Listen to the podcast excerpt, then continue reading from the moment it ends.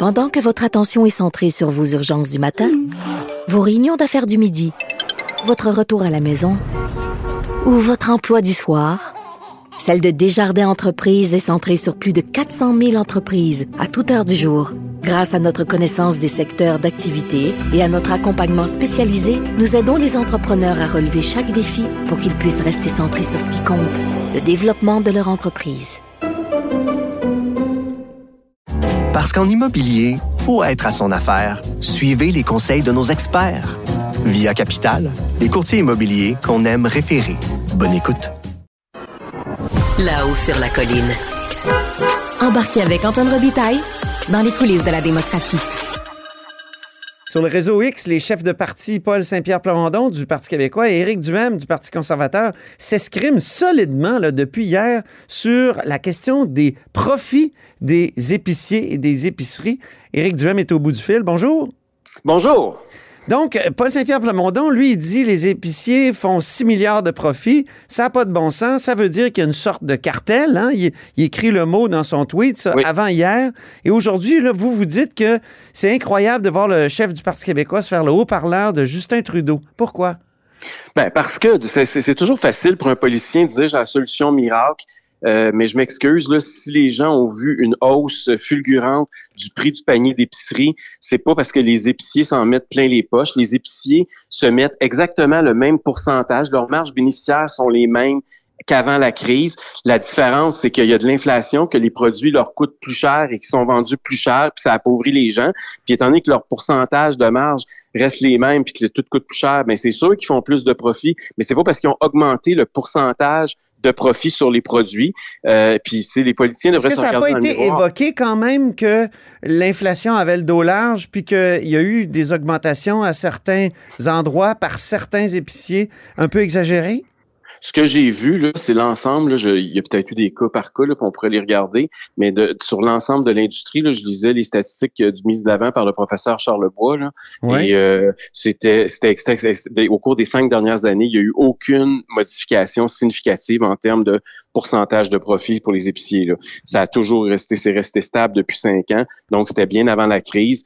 Et euh, c'est ce qui est, mais c'est vrai que tout a augmenté, mais c'est pas à cause des épiciers, c'est pas les épiciers qui est le problème. Je trouve que M. Plamondon euh, fait un peu de démagogie, là, il attaque là, euh, la, la conséquence plutôt que la cause. Ben oui, c'est très populiste, un peu comme Justin Trudeau. C'est pour ça que je le comparais à Justin Trudeau. C'est quand mhm. même bizarre. Il se fait le haut-parleur de Justin Trudeau parce que Trudeau, rappelez-vous, il a dit que c'était la faute des épiciers lui aussi. Il les a convoqués à Ottawa. Puis il allait les taper ses doigts. Euh, vous, d'une baisse des, des, prix à l'épicerie, vous, depuis ce temps-là, zéro. C'est une solution. Il n'y a pas de solution. C'est une façon pour les politiciens. Monsieur Champagne nous avait promis là, que dans, il y aurait des rabais dans, dans nos, dans nos euh, circulaires sont où les rabais de. Euh, Champagne? Il n'y en a pas eu, puis il n'y en aura pas plus avec euh, Paul Saint-Pierre Plamondon. Si les politiciens sont sérieux, puis ils veulent baisser les prix à l'épicerie comme ailleurs, la chose à faire, c'est de baisser la taxe sur l'essence. Ça, c'est quelque chose qui va avoir un, un impact signifiant, significatif. Et d'ailleurs, même le gouvernement NPD un gouvernement socialiste au Manitoba, le nouveau gouvernement, avec la première fois qu'il y a un premier ministre autochtone, ils viennent d'annoncer qu'à partir du 1er janvier prochain, donc dans quelques jours, ils vont suspendre la taxe sur l'essence pour donner du répit aux familles, notamment sur le panier d'épicerie.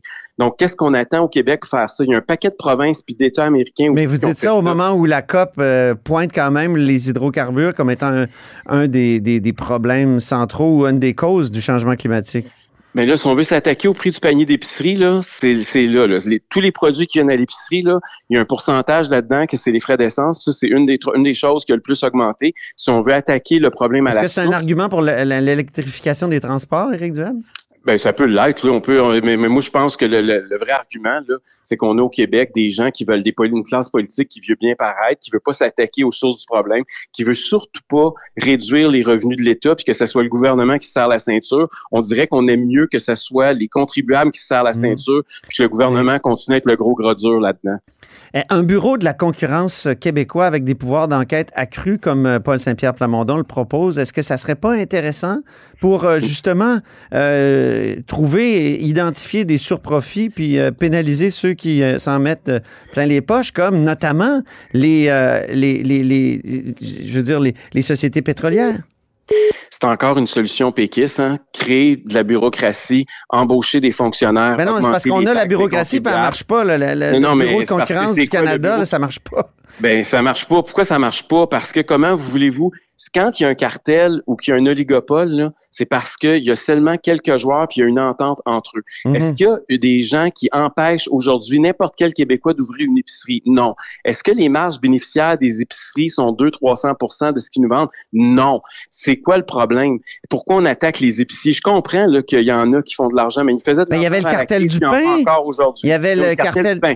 Ça, oui, ça, il vous répond ça, là, euh, Paul Saint-Pierre Plamondon mais il mélange les, pommes avec les carottes, là, lui. Là. C'est quoi le rapport avec le, une industrie en particulier? Là, on parle des épiciers. Est-ce que les épiciers, il y a un nombre limité? Est-ce hmm. qu'il y a des preuves qu'il y aurait une, une, une concurrence malsaine, c'est-à-dire qu'il y aurait une espèce d'entente entre les épiciers hmm. pour monter leur prix? Absolument pas. N'importe qui aujourd'hui au Québec peut ouvrir son épicerie. Il n'y a pas de, il y a pas de barrière à l'entrée. Donc, c'est, si, si M. Plamondon pense vraiment qu'il y a un cartel ou un oligopole, mais qui commence à nous le prouver, puis je suis le premier qui va l'aider parce que c'est inacceptable qu'il y ait des, qu'il y ait des cartels. Mais présentement, on n'a aucune preuve de ça. Merci beaucoup, Éric Duhem. C'est un plaisir. Au revoir. du Parti conservateur. Salut. Je tiens à préciser que j'ai offert au chef du Parti québécois, Paul Saint-Pierre Plamondon, un droit de réplique. Il n'était pas en mesure de m'accorder une entrevue et reviendra sur le sujet en janvier, a-t-il dit, peut-être même euh, à mon micro. Au téléphone, il a repris les éléments de sa réplique à Éric Duhem, notamment qu'il y avait trop peu de joueurs dans le domaine de l'alimentation, qu'il y avait comme une présomption donc euh, de, fixation des prix, mais aussi qu'un récent rapport fédéral reconnaissait l'existence de pratiques anticoncurrentielles dans le milieu de l'alimentation et le laxisme complet des lois fédérales sur le sujet. Donc, c'est un débat à suivre et qui reviendra assurément en 2024. Le coût de la vie, comme m'a dit Paul Saint-Pierre Plamondon, c'est un sujet éternel. Et c'est ainsi que se termine La Hausse sur la Colline en ce mercredi. Merci beaucoup d'avoir été des nôtres. N'hésitez surtout pas à diffuser vos segments préférés sur vos réseaux. Ça, c'est la fonction partage, mais il y a aussi le bouche à oreille. Et je vous dis à demain. Cube Radio.